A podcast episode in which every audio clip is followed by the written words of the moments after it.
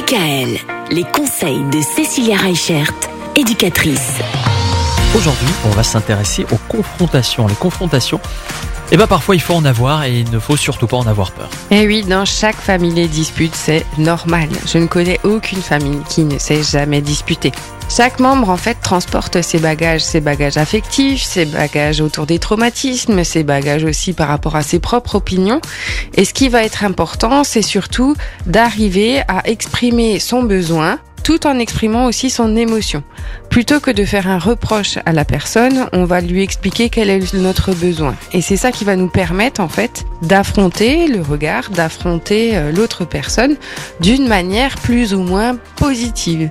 C'est-à-dire que le fait de parler en fait va nous permettre de nous libérer euh, et d'arriver à surmonter le conflit.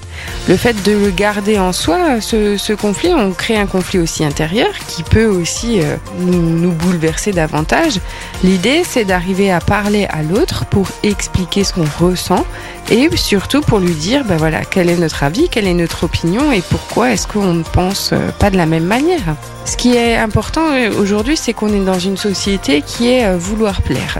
Vouloir plaire et souvent c'est au détriment de ce qu'on pense vraiment et de nos besoins.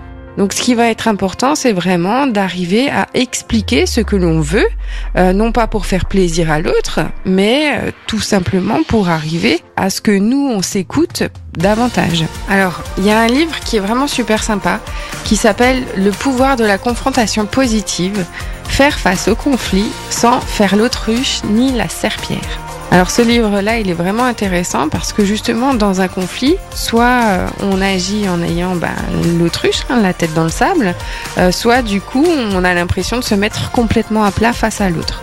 Donc là, l'idée, c'est de trouver un équilibre entre les deux pour arriver à transmettre notre opinion, notre besoin, sans se laisser faire. Ben voilà, ayez une opinion, ayez une personnalité et n'ayez pas peur de confronter vos idées, euh, même dans le cercle familial. C'est important. Demain, on va revenir sur euh, ça aussi, on en entend souvent parler, hein, des vieux secrets de famille, des choses qui traînent depuis parfois des années et des années et qui peuvent euh, pourrir l'ambiance familiale.